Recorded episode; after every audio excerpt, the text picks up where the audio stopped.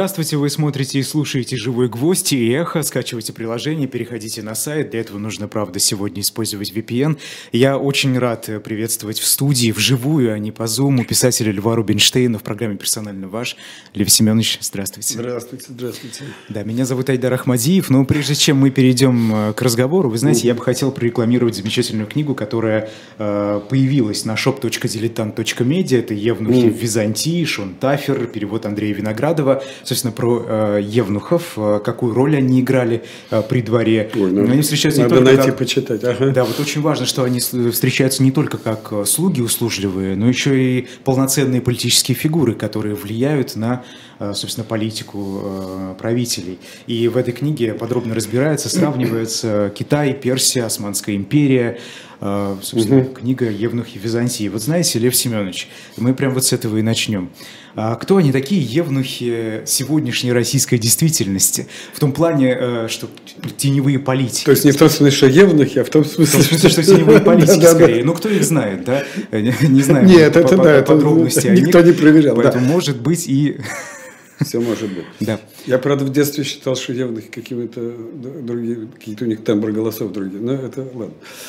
Но у них и продолжительность жизни, да. по ну, словам исследователей, намного э, дольше, да? больше, дольше. Чем ну потому что мужчин, меньше, да. меньше страстей, конечно. Да. А, и вот, собственно, кто они сегодня, самые российские евнухи? Потому что мы очень часто говорим про неких теневых деятелей, да не только в политике, например, в культуре.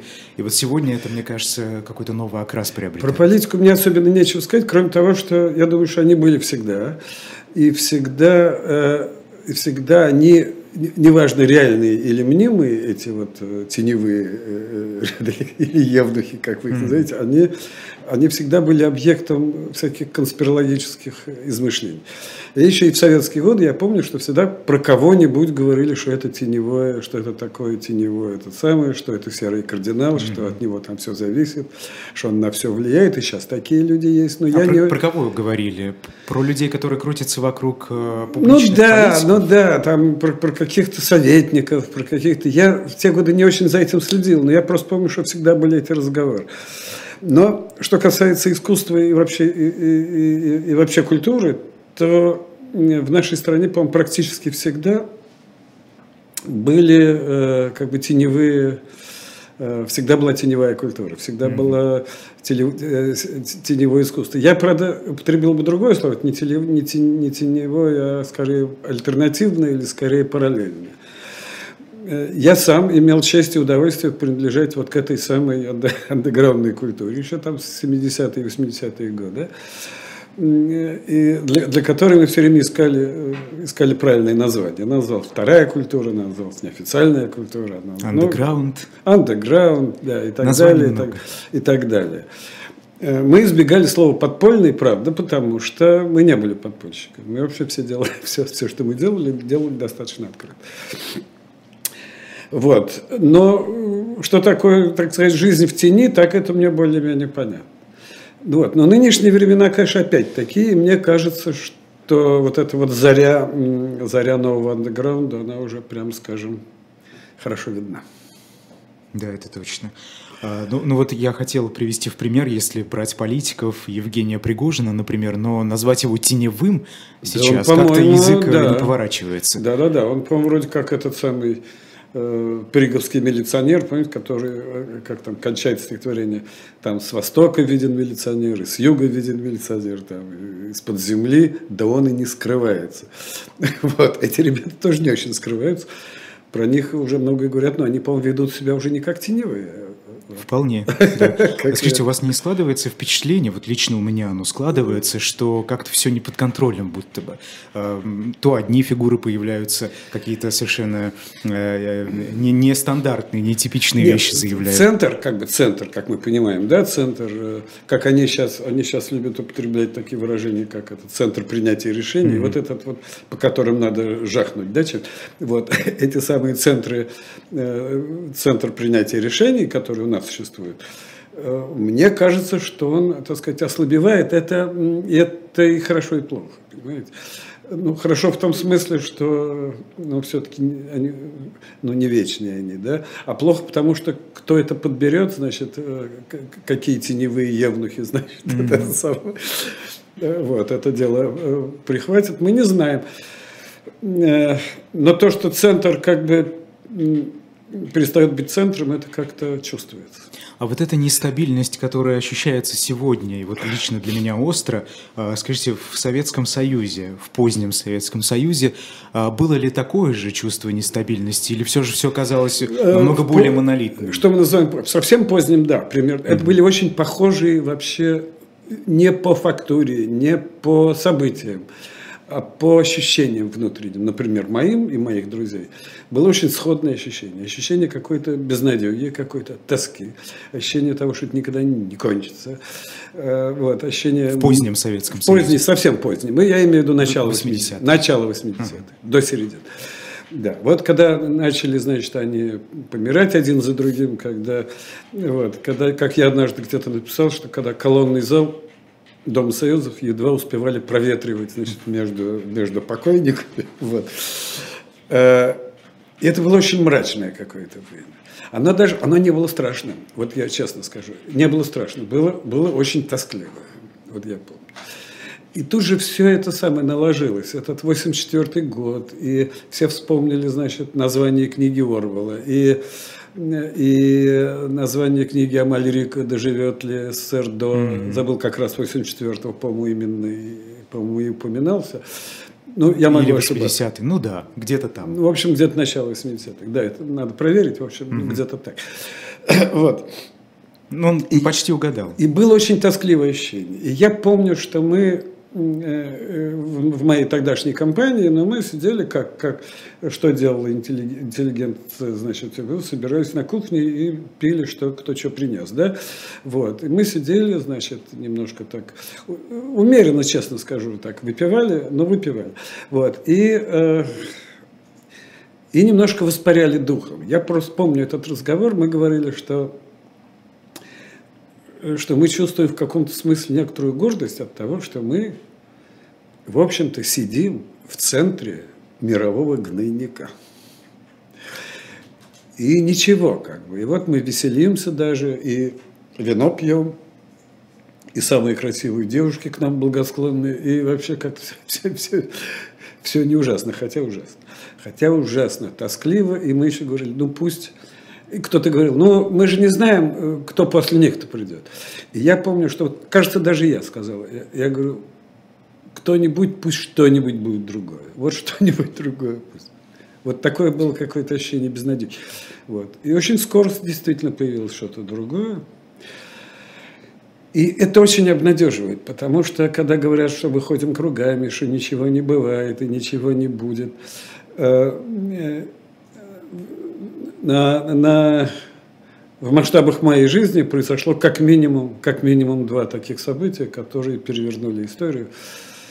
А это значит, что возможно и что-то еще. Эти а... два события, я имею в виду смерть Сталина, я да. был совсем маленький. Да, да. Вот.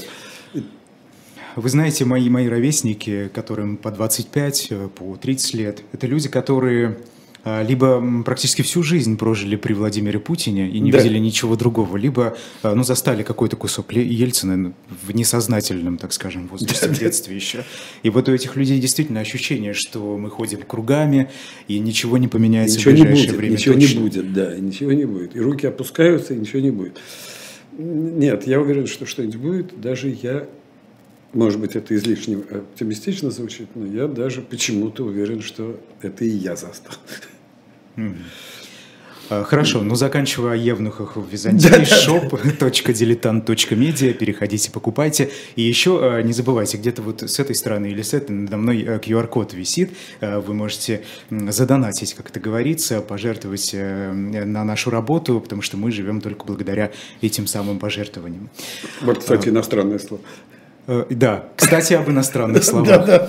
Э, да, мы с Львом Семеновичем договорились еще до выхода в прямой эфир, что обсудим обязательно э, новое предложение правительства. Оно внесло в Госдуму законопроект о запрете иностранных слов в русском да, языке. Это, это хорошо звучит. Вы знаете, действительно, это очень странно, потому что, с одной стороны, эти люди хотят от чего-то избавиться, от чего конкретно мне лично непонятно, а, может быть, им правда понятно. При этом они используют э, очень активно э, западные э, новшества, в том числе и слова, которые пришли нет, из тех ну языков. Да, нет. Понимаете, значит, тут вот то, что вы мне рассказали, это имеет несколько совершенно как бы разных уровней и аспектов. Первый, самый такой глубинный, самый серьезный для меня, это не то, что какие-то иностранные, это вообще просто глупость сама по себе, которая даже не стоит вот, как, как говорится, не стоит той бумаги, на которой это написано. Вот. Но, э, но это вообще сама по себе идея, укорененная в каких-то, значит, начальственных кругах, что языком можно управлять, понимаете? Особенно вот каким-то административным образом. Никогда и никому этого не удавалось. Вот. Я не так давно даже написал какой-то текст по этому поводу, и там я обыграл вот такую, значит, э, ну, такую конструкцию устойчивую, как э, там, владеть языком. Да? Человек, э, каждый человек в анкете, там его спрашивают, какими языками владеете. Вот он, значит, это самое. Вот эта конструкция владеть языком, она очень ложная, потому что им никто не владеет. Он сам кем хочет завладеет, чаще всего он владеет поэтами, вот, э, то есть теми, кто с этим языком умеет обращаться, дружить и любить его. А всякие госдумы, всякие правительства, они к этому языку никакого отношения не имеют. И когда они говорят, мы очень, кстати говоря, мы очень наглядно видим, как они им владеют. Вот. Особенно в последние месяцы, это правда. А вы знаете, Лев Семенович, а, а, мне кажется, что все-таки они могут. У них есть инструменты, рычаги управления языком. Нет. Это пропаганда эффективная. Не языком, это уж скорее психология. Ну, но вот тот дворовой Нет, язык... Значит, управлять языком. А не управлять языком с помощью его, так сказать, насилования, mm. э, с помощью его кастрации, к вопросу о евнухах. вот. ну, наверное, можно, но, но, но язык же все равно отомстит, но он же все равно не, он не даст себя, э, так сказать, в обид. Вот. Пока существует литература художественная, пока существует поэзия, извините, а сейчас она, между прочим, существует очень активно, э,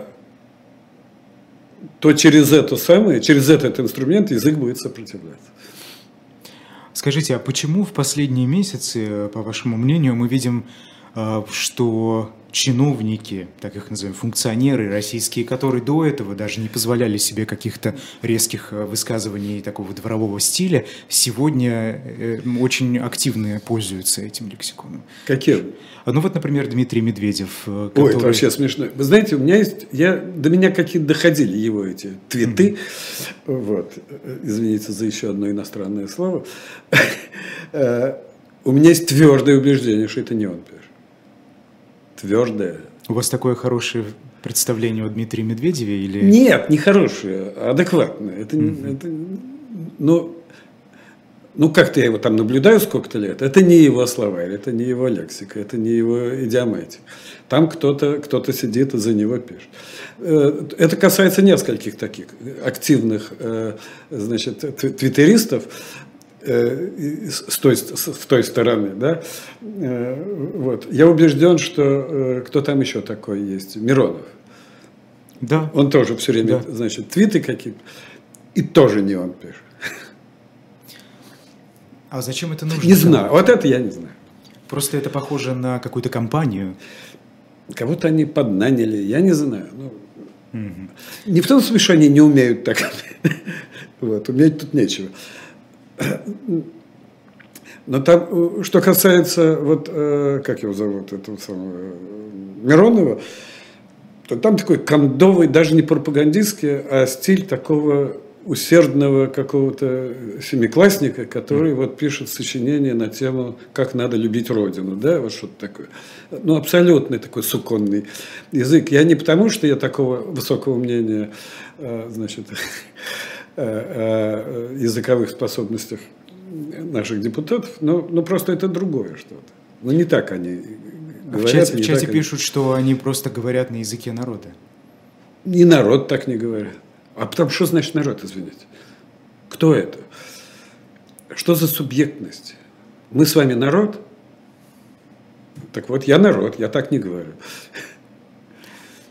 Да, сложно понять, что имел в виду человек. А Нет, ну я знаю, это с 19 века, значит, длится вот это такое представление о каком-то народе, который то надо любить, то надо не любить. Глубинный то, народ. То ему надо, то ему надо, значит, э, поклоняться, то его надо воспитывать, ну и так далее. Угу. Нет никакого народа, все народы. Но вы можете назвать российский народ обществом?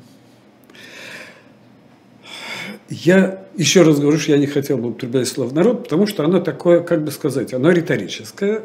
Э, оно, по-моему, фигурирует чаще всего в первых статьях разных конституций. Да? Вот есть такое понятие «народ». Там, мы, народ э, там, такой-то страны, значит, заявляем о том, то, то, то, то. Вот это так, так пишется Конституция, насколько я знаю. И не более того. И не более. Потому что, конечно, народ – это арифметическая совокупность граждан значит, страны. И больше ничего. А как вы называете россиян? Какое-то общее слово? Ну, общество? Нет, общество есть такое понятие, но вот это как раз точнее, потому что у меня все время есть ощущение, что общество как такого сложившегося субъекта э, как бы истории, да, мне кажется, на сегодняшний момент либо нет, либо в очень таком бедном и зачаточном состоянии. Граждане есть.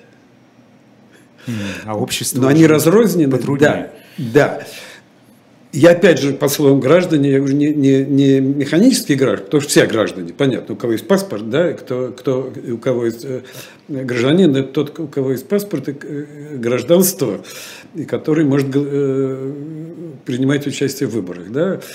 Вот. Но я говорю, граждане, граждане, как бы я курсивом произношу это слово, имею в виду сознательные граждане, сознательные, ответственные, которые как бы понимают, где живут, какое время живут, которые могут себе позволять э, быть довольными или недовольными тем, что происходит и так далее. Вот. Они есть. Они есть. Э, их меньше, чем хотелось бы, но они есть. И, к сожалению, они совокупно вот не составляют то, что можно назвать активным обществом. Ну, собственно, вот, например, социолог Лев Гудков, он э, да. склонен больше называть народом. Ну России, окей, но слушайте, это же вопрос терминологии. Да, ну, да, да. Просто любой термин надо э, обговаривать, чтобы понимать, о чем мы говорим. Да. Это, кстати, вечная проблема, потому что люди употребляют одни и те же слова, вкладывая в них абсолютно разные смыслы и не могут договориться. Таких слов очень много, особенно в последнее время появляется. Такое слово фашизм, например. Mm-hmm которые да? все друг друга которые награ... очень активно используются для описания любого негативного абсолютно, явления. Абсолютно. Без э, да? подробного анализа. А, Такой глагол «освободить». Вы знаете, что мне понравилось? Вы у себя на странице в угу. Фейсбуке, это запрещенная социальная сеть теперь в России. Но у меня закрыт профиль, да. Да, а вы опубликовали там э, очень интересный скриншот. Это текст, какого-то человека, мне лично неизвестного, который говорит, что э, значит, русский человек, а, он был всегда. И нет, это не самый... русский человек, русский язык был русский всегда. язык, да. Да-да-да. Не даже... было никакого проиндоевропейского. Причем со ссылкой на американских ученых, что очень да. трогательно. Вот мы, мы не будем, я думаю, подробно разбирать, э, что имел в виду Я не знаю, человек. кто этот человек. Мне тоже кто-то прислал эту, эту фотографию. Вот, она меня очень порадовала. Я просто такое слышал неоднократно. Ну, людей. конечно. Вы знаете, и вот мне бы хотелось с вами поговорить о конспирологии в роли э, в жизни россиян сегодня, о роли конспирологии. А, скажите, почему это так распространено? И не только в России, ведь мы видим, что особенно на фоне да нет, вот конечно, этой пандемии это, это сейчас очень актуально эти конспирологические теории? Нет, конспирология пышным цветом, причем действительно в разных странах, как раз она вот, э, когда это сколько длилось, пару лет, я уже, за, это было вроде бы недавно, но кажется, что уже давно, когда, когда ковид этот был. Значит. Два года назад. Нет, сколько времени он длился? Два года. Да, примерно два года. Вот, все эти антипрививочники, э, значит, эти э, корона, как они назывались, э, коронаскептики, там что-то, да, да, что это все... Э, я от врачей каких-то знакомых слышал, что, что этот вирус искусственного происхождения. вот, что там в каких-то лабораториях где-то в Китае это самое, только он удрал, значит. Ну, в смысле, откуда-то э, разбили пробирку, и он пошел по миру. Ну да, ну почему? Ну потому что человеку это свойственно. Я не знаю почему. Ну конспирология. Почему существует всегда, почему, почему столько любителей гаданий или, э, или хиромантии, или астрологии, или... Это что, отсутствие просто образованности и культуры какой-то? Дело в том, что, к сожалению, этим грешат иногда вполне образованные люди. И это очень странно. да. Конспирология ведь расцвела и сейчас. Мы видим, что даже из уст э, официальных как бы, российских властей действующих Эм, рассказы льются рекой про биологические лаборатории, голубей Я, и вот, так да, далее. Да, да, да, понятно. Но вот мне непонятно, насколько эти носители этих самых, не знаю, как сказать, идей, насколько они сами в это верят, а в какой степени они просто морочат голову населению. Вот. Конечно, так сказать, такая... Э, э, то, что мы называем массами, значит, им свойственно вот такое сознание, да.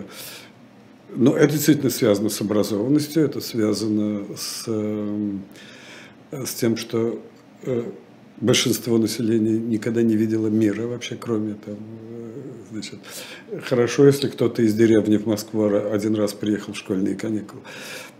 Вот. Это колхозное такое мироощущение. Городская культура вообще с трудом прививается это, это для меня, вот я не знаю, это надо какого-нибудь историка, а даже лучше всего, так сказать, историософа, э, какого-нибудь озадачить этой проблемой, потому что в нашей стране не может до конца сложиться городская культура. Как только она начинает складываться, происходят какие-то катастрофы, mm-hmm. вроде революции 17 года или вроде, вот, или вроде того, что мы сейчас имеем. То, что огромное количество горожан, как мы знаем, покинули значит, страну. Это все, э, это все отражается на общем климате. Э, вот, э, и это еще отразится. Вы знаете, что мне еще интересно? А матери, жены, сестры, неважно, близкие мобилизованных. А сегодня мы видим протесты в разных частях нашей страны, они записывают видеообращения адресованные властям, да. где э, требуют в основном выдать э, обмундирование новое, новое оружие, угу. но не требуют остановить боевые действия. Э, я, честно говоря, на эту тему бы, э, эту тему бы упустил, понимаете, потому что Потому что невольно сейчас э, придется э, заняться тем, что, что отражено в каких-то там, в каком-то новом уголовном кодексе. Потому что есть еще одно иностранное слово дискредитация, которое, видимо, они считают исконно русским. Вот, эти наши запретители. Э, ну почему? Ну потому. Вот мы понимаем почему.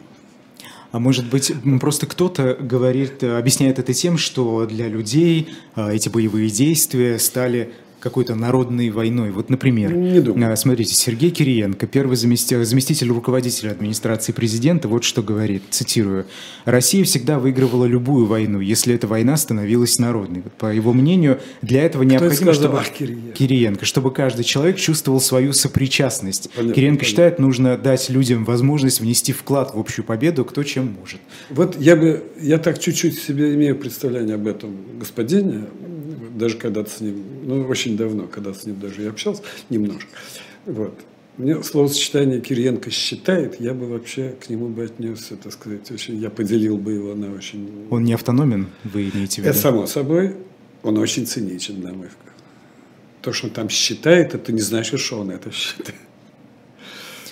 А, но он хороший, э, хороший, так сказать, работник, понимаете? Он хороший исполнитель чужой воли, он э, лишен, по-моему, принципиально э, вот всего того, что мы называем моралью. Или лишен, или сам себя лишил, или, может, так изначально таким же э, родился, я не знаю. Но он выполняет задачи. И, кстати, неплохо Ну, с точки зрения постановки mm-hmm. задач, он неплохой. А скажите, а каков потенциал, что эти боевые действия в Украине могут стать народными? Народной войной? Да нету такого потенциала. Или... Не могут они стать народными. А почему? Потому что это... Ну, а, а, а как может быть народной? Э, а, война нельзя слово употреблять? Как могут Но быть... мы цитируем Кириенко и а, других представителей Хорошо, как власти, может быть народной та война, которая, которая изначально ведется на чужой территории? Можно сколько угодно внушать, что это не чужая территория наша. Или там э, президент говорил, что Петр ничего не, не, не завоевывал, а возвращал. Это может сколько угодно. Но любой историк, который там, не знаю, Э, какой-нибудь третьекурсник там из ФАКа, он все знает, что на самом деле было. Включая, кстати говоря, что Россия никогда не проигрывала войну. Проигрывала войну. Проигрывала. И крымскую, и русскую, и из, из этих войн тоже были попытки делать там народными. Вот. Э, э, из обеих этих войн осталось несколько фольклорных всяких таких, значит, следов после русско-японской войны, ну, что сказать, что от нее осталось? Остался вальс на сопках Манчжурии, например. Прекрасная, прекрасная музыка. Э, вот. А также осталась куча инвалидов, одноруких, одноногих, как после любой войны. Mm. А, вы знаете, здесь вас спрашивают про Евгения, Пригожина, который, да комментируя, же... комментируя а, тот самый ролик, где, вероятно, убивают человека кувалдой, вы, наверное, слышали эту историю. Слышал я, к сожалению. Бывшего заключенного. Пленного, Интересная реакция пленного. общества. Э, Пригожин сказал собакам собачья смерть, ну и так далее, много всего да, да, да, по да, этому да. поводу. Скажите, а вот э, люди-то как-то привыкли к темной действительности. Почему мы не видели никакую реакцию? Люди, к сожалению, в массе, опять же, это тоже такая российская традиция, совершенно не понимают и не хотят понимать, что вообще в принципе существуют законы и что они означают. То, что, то, что, ну ладно, там люди, как бы люди малообразованные, но то, что всякое начальство относится к этим кувалдам как к чему-то естественному, это даже дело не какой-то не, не, не, не в гуманизме, не в милосердии, а дело в противозаконности, которая, которая абсолютно считается законной. Вот это вот отсутствие закона как закон, это совершенно непонятно э, самому рядовому э, гражданину любой э, цивилизованной страны. Как это вообще может быть? Да? А для чего закон? Хорошо. Э, в последнее время во многих театрах России уже каждый день практически мы получаем подобную новость. То отменяют спектакли, снимают их с репертуара, как в Башкирии Зулиха открывает угу. глаза. Причем театр там э, башкирский драматический вполне Я официально. Прочитал. Да, вполне официально. Да заявляет, что это связано с антивоенной позицией Гузель Яхиной, автора Да-да-да, они романа. сейчас как бы перестали, так сказать, да, перестали искать эфемизмы, перестали... Да, вполне открыто. Кстати, объявление вчера удалили. Но Какое? оно провисело несколько объявление. Дней. Объявление Башдрамтеатра а. про то, что Зулиха открывает глаза, снято ну, да, из-за да. несовпадения мнения. А все-таки удалили? Все-таки удалили, да. Но, как говорится, Но все все понимают, да, да, да. А, да, в Мариинский театр буквально накануне удалил имя петербургского хореографа Ильи Живого из списка авторов угу. спектаклей, созданных при его участии. Ну, а, все эти спектакли Дмитрия Крымова, да, и так далее. Акунин, тот же самый да, Серебренников, да. который стал режиссер-режиссер. Режиссер-режиссер – это очень хорошо, да. Э, режиссер-режиссер – это, вообще-то говоря, мне напоминает такую концептуалистскую практику, когда когда картина называлась картиной, когда роман назывался... Был у Владимира Сорокина, моего приятеля, значит, был когда-то знаменитый роман, который назывался «Роман». Роман, роман. Вот теперь, теперь у нас, значит, возникли режиссер, режиссер, актер, актер, художник, художник, без, все безымянные. Вот. Это такой, это такой идиотизм, который... Я даже не думаю, что он идет с самого верху, понимаете?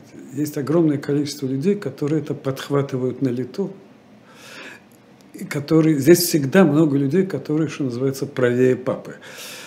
Э, то есть цензуру еще никто, никто еще ее не, не объявил, не ввел, они уже, они уже была когда-то э, такая смешная частушка времен хрущевских, когда все время что-то, ну там все время что-то менялось, все время какие-то новые появлялись идеи, постановления, там все время что-то отвергалось, а что-то наоборот поощрялось.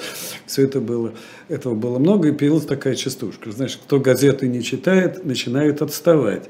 Он еще искореняет, что уже пора внедрять. Вот. Вот. Это тогда в те времена она очень смешная была, такая частушка, понятно, она мне время от времени вспоминается в разные годы. Вот сейчас что-то в этом роде. Вот. Там, э, я не думаю, что сверху было придумано вот это все про режиссера, режиссера. Нет, это на местах стараются ребята. А, я могу говорить только про ситуацию в Башкирском драматическом театре. А, мне рассказали люди, которые причастны к этому спектаклю, что это была не их идея, но они молчат. Даже анонимно со мной разговаривали, ну, то есть я не могу называть их имя. Слушайте, ну, людям позволяют себя забыть. Хотя, хотя, понимаете, все вспоминают какие-то 30-е годы, но сейчас, объективно говоря, и справедливости ради скажу, что сейчас не 30-е годы. И сам факт того, что мы сидим с вами и разговариваем, это значит свидетельствует о том, что не 30-е годы. Я не думаю, что меня на выходе кто-нибудь за застрелит. Вот. Э, ну, надеюсь. вот. А, знаете что, я, мне легче всего говорить, конечно, не про политику, не про экономику, опять же, про культуру, к которой я вроде как сам имею отношение. Э, мне кажется, что главная, главная проблема – это не то, что существуют попытки цензуры, не то, что что-то там люди запрещают, а то, что совсем отсутствует профессиональная солидарность.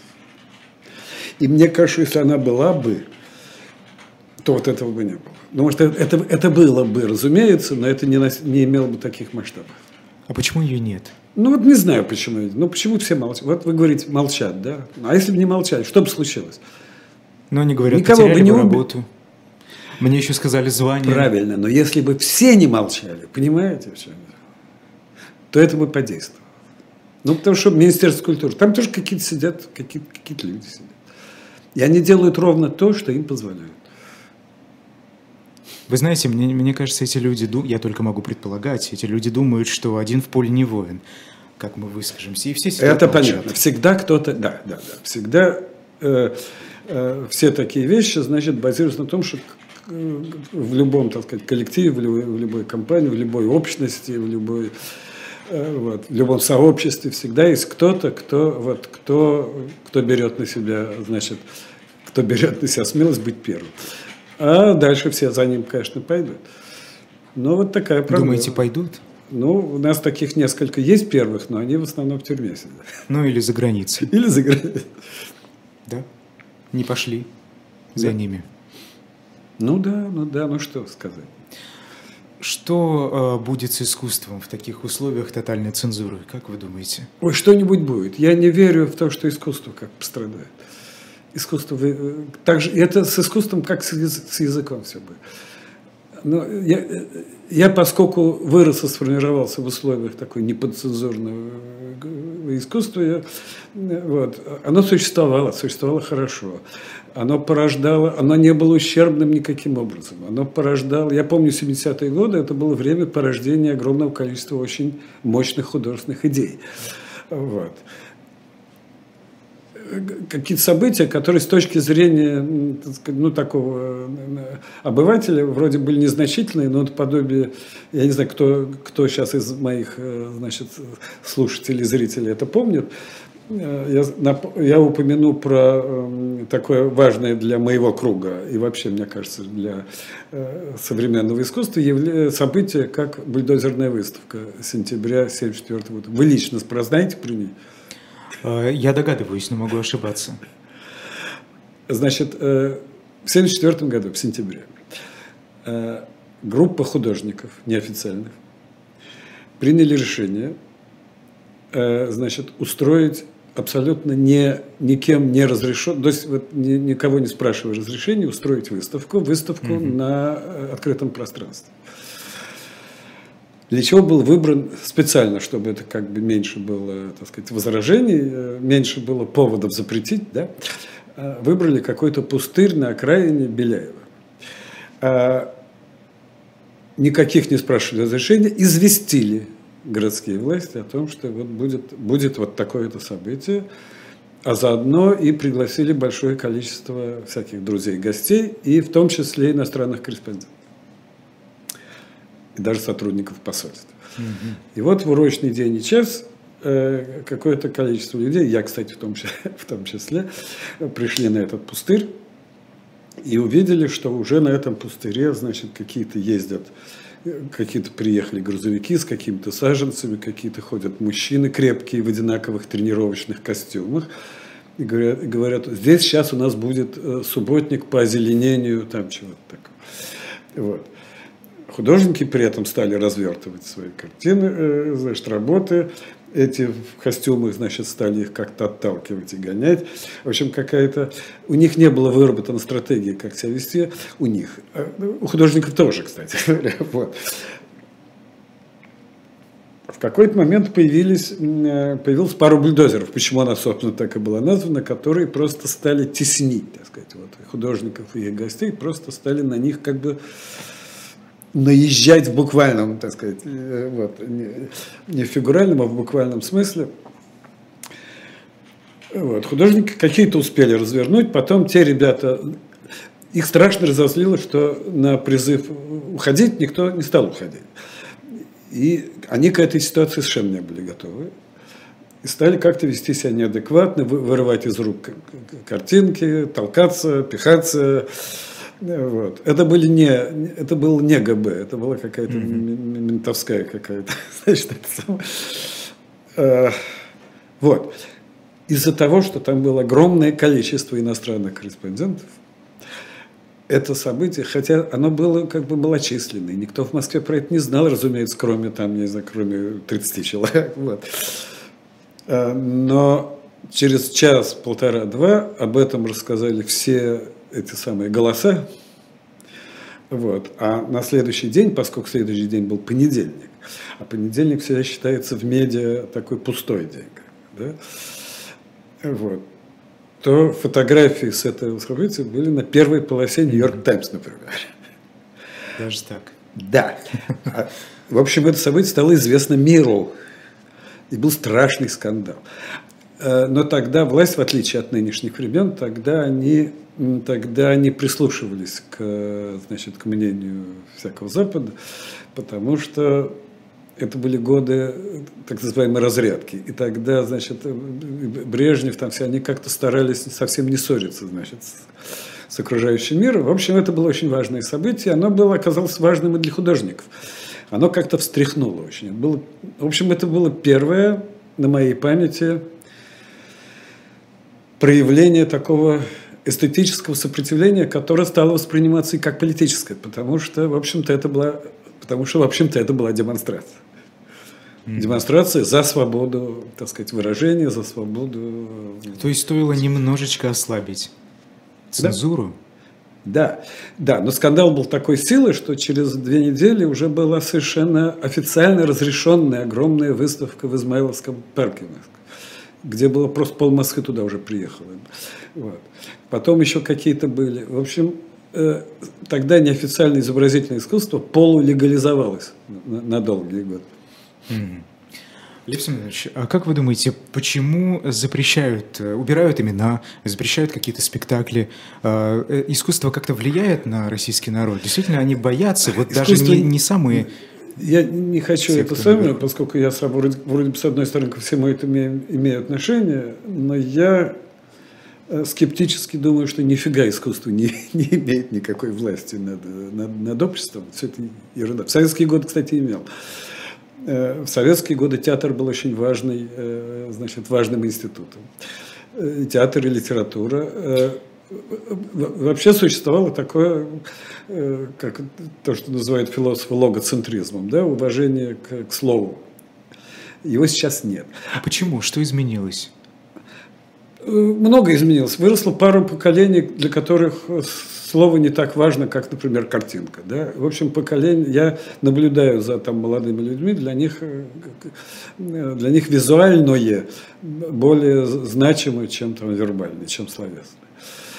Э, вот. Э, это такое поколенческое. Театр перестал влиять на что-то. Театр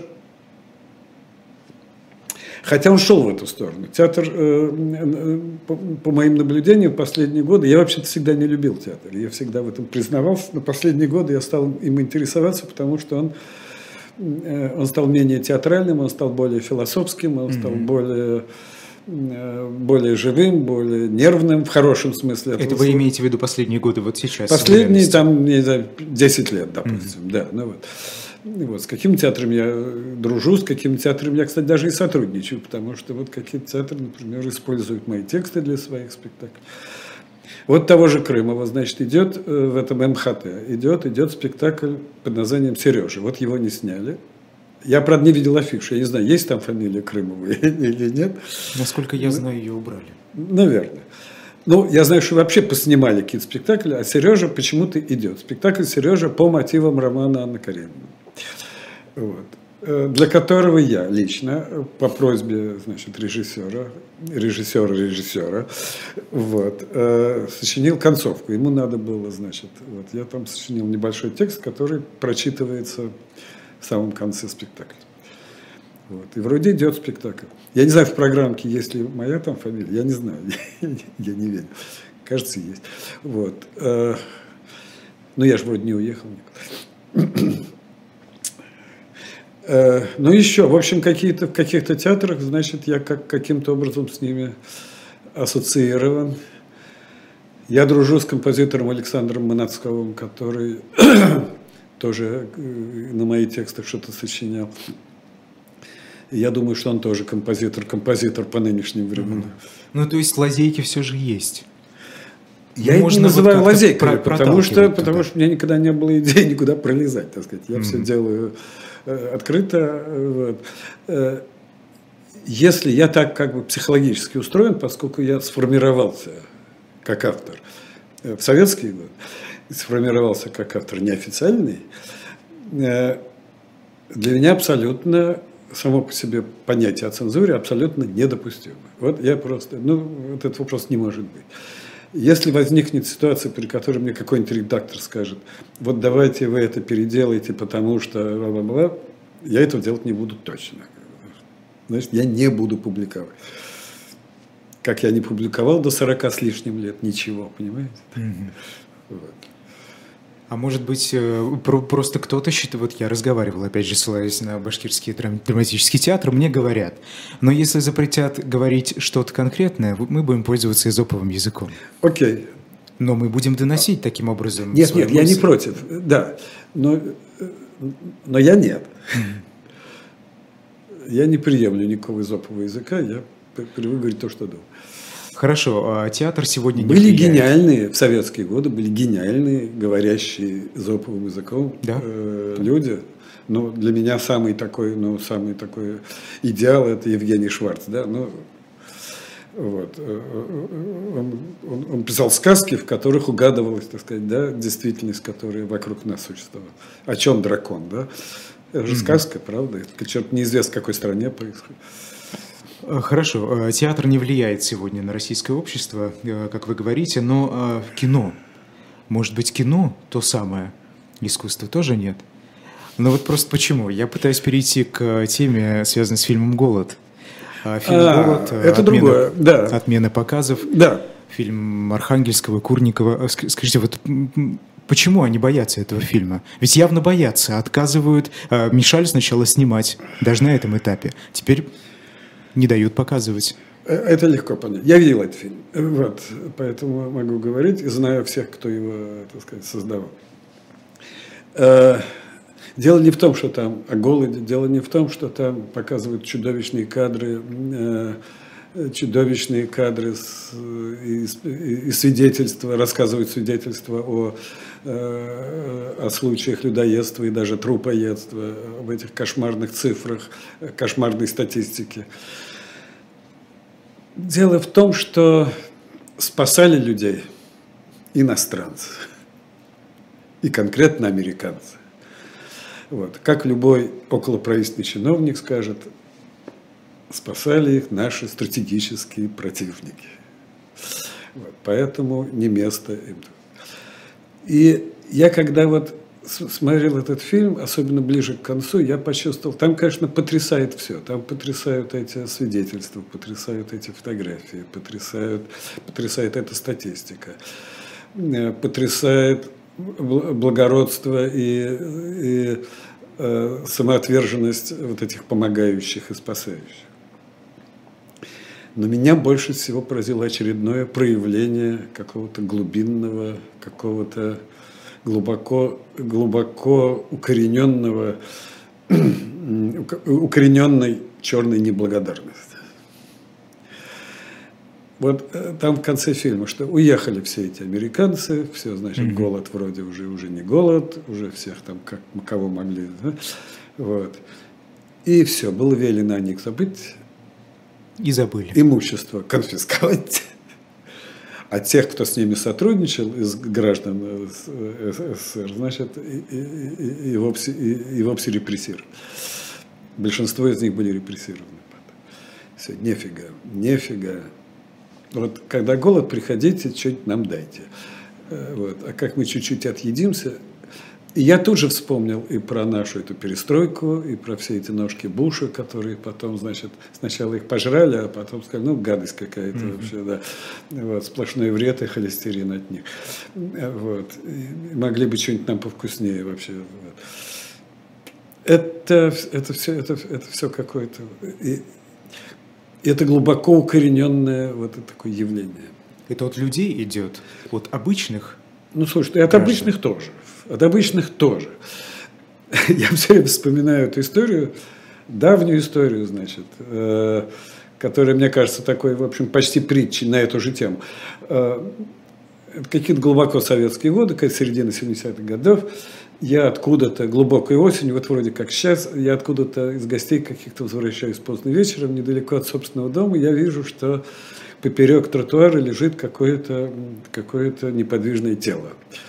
Ну, я так пригляделся, тело оказалось мужским, и, судя по некоторым слабым звукам и каким-то движениям, значит, живым. Вот, я понял, что тело живое. Но он не просто лежал поперек тротуара, еще его нижняя часть лежала буквально на проезжей части.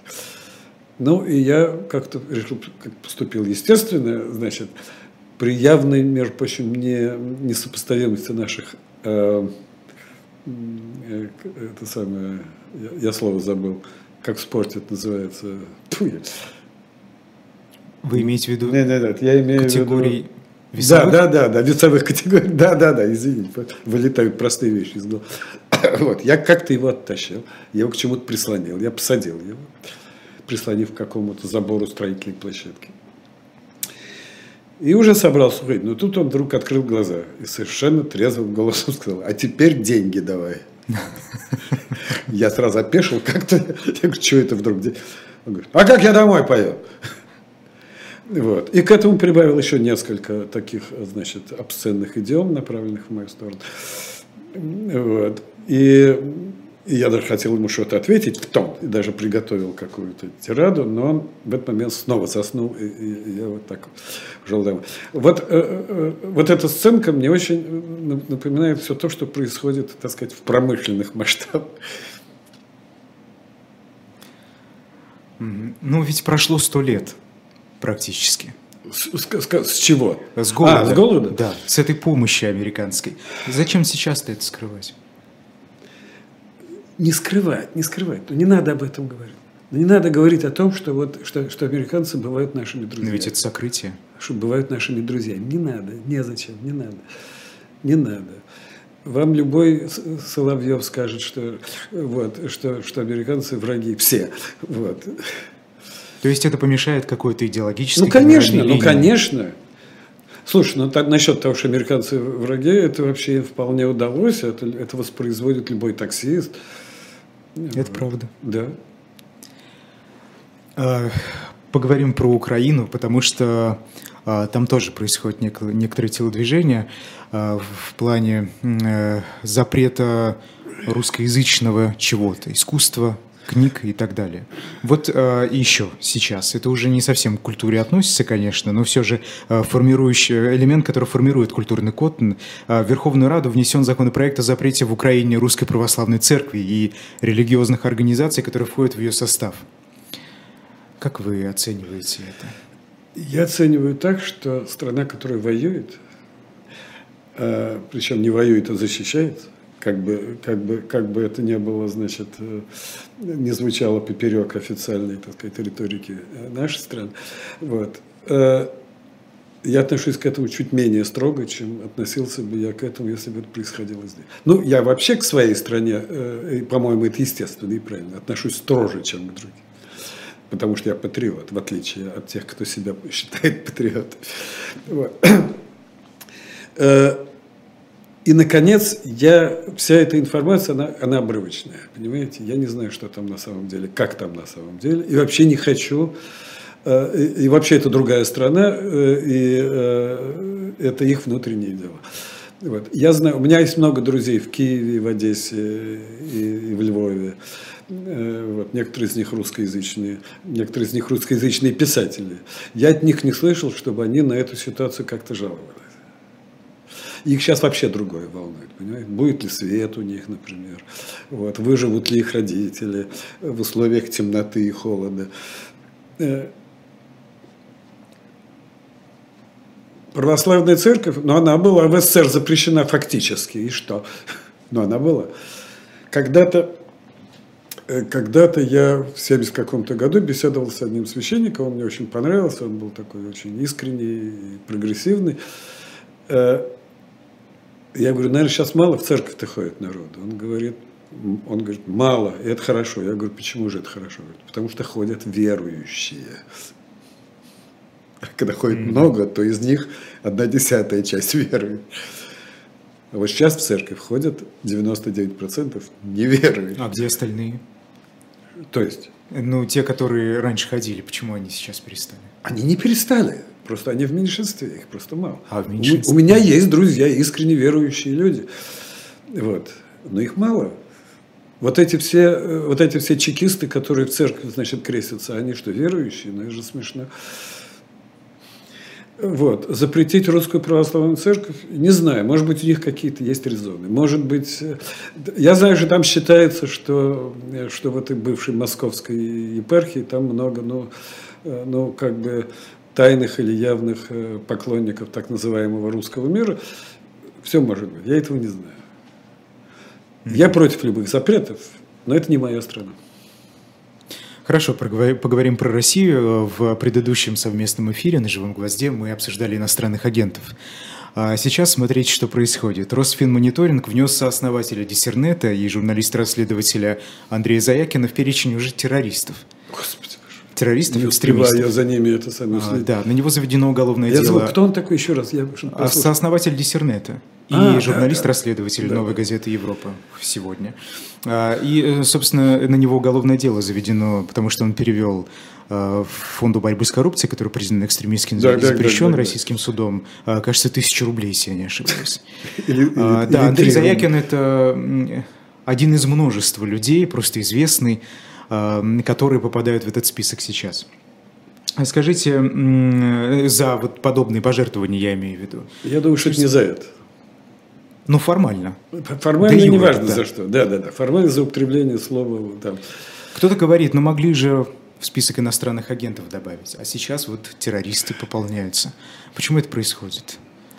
Нет, что касается вот этого конкретного э, названного вами значит, господина, я почти уверен, что это месть какая-то. Потому что диссер, дис, дис, э, диссернет. диссернет, я думаю, там очень много обиженных.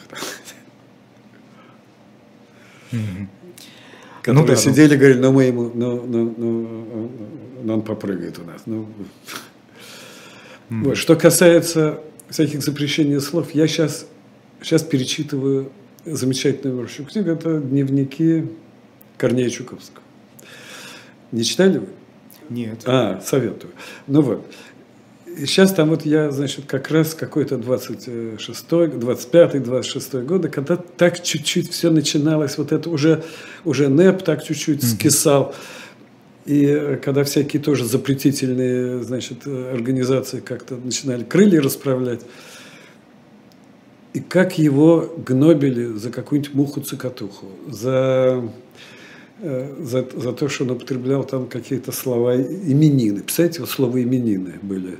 А что с ним не так? А это что-то такое церковное. Значит, именины с точки зрения вот этих, э, значит, молодомарксистов, это что-то имеющее отношение к старому миру. Mm-hmm. Вот. Ну и вообще вот какие-то, значит, цеплялись за какие-то слова. И вот эта вот идея что-нибудь запретить, она тоже как бы витала в воздухе. Это еще, опять же, это еще не были 30-е годы. Это они только примерялись. Это только... Вот. А может и сегодня только примеряются, как вы думаете? Не знаю. Не знаю. Сейчас э, все по-другому. Значит, во-первых, исторические процессы очень ускорились. Это, это объективно, это все замечают, это объективная вполне э, реальность. И А, а во-вторых, мы живем в принципиально иной э, информационной ситуации. Но, но какие там именины, какие там запреты в условиях интернета. Чего бы там этот э, гоп-стоп-надзор, или как он там называется, чего бы они там не выдумывали, вот, чего бы они там не запрещали, но люди же все равно, кому надо, все равно все будут э, знать, читать. Это даже в советские годы, даже в поздние советские годы, когда не было никаких интернетов, но уже был там издат. Вот, и до нас все равно все доходило. Был сам издат, там издат. Кто очень хотел получать информацию, он ее получал. Вспомнить только, как хроника текущих событий распространялась. Например. Например. Угу. Уж за это сажали, уж за это чего только не делали, понимаете. Угу. А она распространялась. А вы высказывались в поддержку ЛГБТ-сообщества публично. Когда-то я это не помню. Ну, наверное. А сейчас э, в Госдуме уже второе чтение законопроекта, насколько я знаю, прошел о полном запрете пропаганды, ЛГБТ-пропаганды. А, это может отразиться и на книжном рынке. Да, да, Придется да, да. очень много разных изданий, но просто выбросить фактически. Угу. Их запрещено будет продавать. А, мы знаем, что э, страдают люди, и сейчас э, даже работа с ними может оказаться вне закона, потому что это можно счесть за какую-то пропаганду. Ага. Скажите, э, для чего это? Это тоже какой-то поиск внутренних врагов? Вы знаете, что касается ЛГБТ, дело в том, что я, там вы сказали, что я выступал в защиту, я выступал в защиту, по, потому что я выступаю в защиту любого преследуемого меньшинства. Это мой, так сказать, принцип. Вот. Мне кажется, что ни для кого не секрет, и никого я не обижу, если скажу, что общество пропитано, ну не общество, а то, что называется обществом. Мы уже говорили о том, что это никакое не общество, но окей. А, э, в общем, сверху донизу пропитано, конечно, в той или иной мере э, ксенофобия. Э, так сказать, ну, наше население в массе ксенофобское. И для ксенофобии то есть она от, оттуда же, кстати говоря, возвращаясь опять же к предыдущей там к предыдущим темам, вся конспирология это тоже оттуда. Вот. Это какая-то боязнь чужого, другого, страх перед этим, подозрительность, что-то другое. Э, это другое в разные эпохи. Это были разные объекты, да? Э, для кого-то были цыгане, для кого-то евреи, для кого-то... Э, мы помним 90-е годы, когда везде, всюду искался чеченский след. Помните такое? Да. Во да. всем были, да. в любом взрыве были... Вот. Э, Все время какие-то меньшинства, значит, оказалось, что на сегодняшний день самым уязвимым почему-то меньшинством оказалось ЛГБТ-сообщество самым уязвимым обществу труднее всего понять, что это, что это нормально, что они как все. Вот. Это трудно понять, и я думаю, что то, что вот все эти э, партийно-правительственные значит, органы этим так э, не потому что не потому что они вот, вот их это волнует больше, чем что-либо остальное, а это заигрыванию с самой вот темной, так сказать, стороной общественного сознания. Потому что это находит отклик. Вот как, э, как в середине 30-х годов в Германии нашел отклик антисемитизм, вот, нашел отклик, так сказать, всенародный. Вот так же здесь вот это. Это как бы слабое звено, понимаете, которое легко преследовать, и вокруг которого легко, вокруг ненависти к которому легко сплотить общество. Скажите, а эта ненависть, она, я так понял, продукт как раз этой государственной пропаганды. Это не изначально из народа. Нет, ну ненависть, она, так сказать, вообще разлита в воздухе, она, как, знаете, как какое-то химическое вещество, она как существует. И она, на мой, на мой взгляд, сама себе ненависть, гораздо первичнее, чем все ее объекты. Объекты, так сказать, подставляются, понимаете? Ненависть, она сама по себе существует. Но она находит, ищет и находит э, э, объект. На сегодняшний день вот это вот самое слабое. Спасибо огромное. Это была программа «Персонально ваш». К сожалению, час пролетел очень быстро. В гостях писатель Лев Рубинштейн. И э, напоследок я хочу э, вновь прорекламировать уже не книгу «Евнух и Византии», но ее тоже вначале я не подробно говорил, можете потом пересмотреть в повторе, а новый номер журнала «Дилетант», он посвящен философскому пароходу. О, Необычайно интересный а, номер. Был, был же юбилей, да, да. Какое-то да, да. чудо. Его можно приобрести на shop.diletant.media. И а, последний номер журнала «Мой район», посвященный Арбату. Угу. Я лично этот номер ждал очень давно, поэтому переходите а и почему? покупайте, пока он. Почему? Ну, Арбат мне интересен. А. Вот почему-то я люблю этот район. И ну, потому что там находился эхо Москвы, как минимум. Конечно, конечно. И, наверное, в первую очередь. Да, да, да. Да, спасибо. А я там родился. Ага. А, спасибо огромное. Меня зовут Айдар Ахмадиев. До скорых встреч.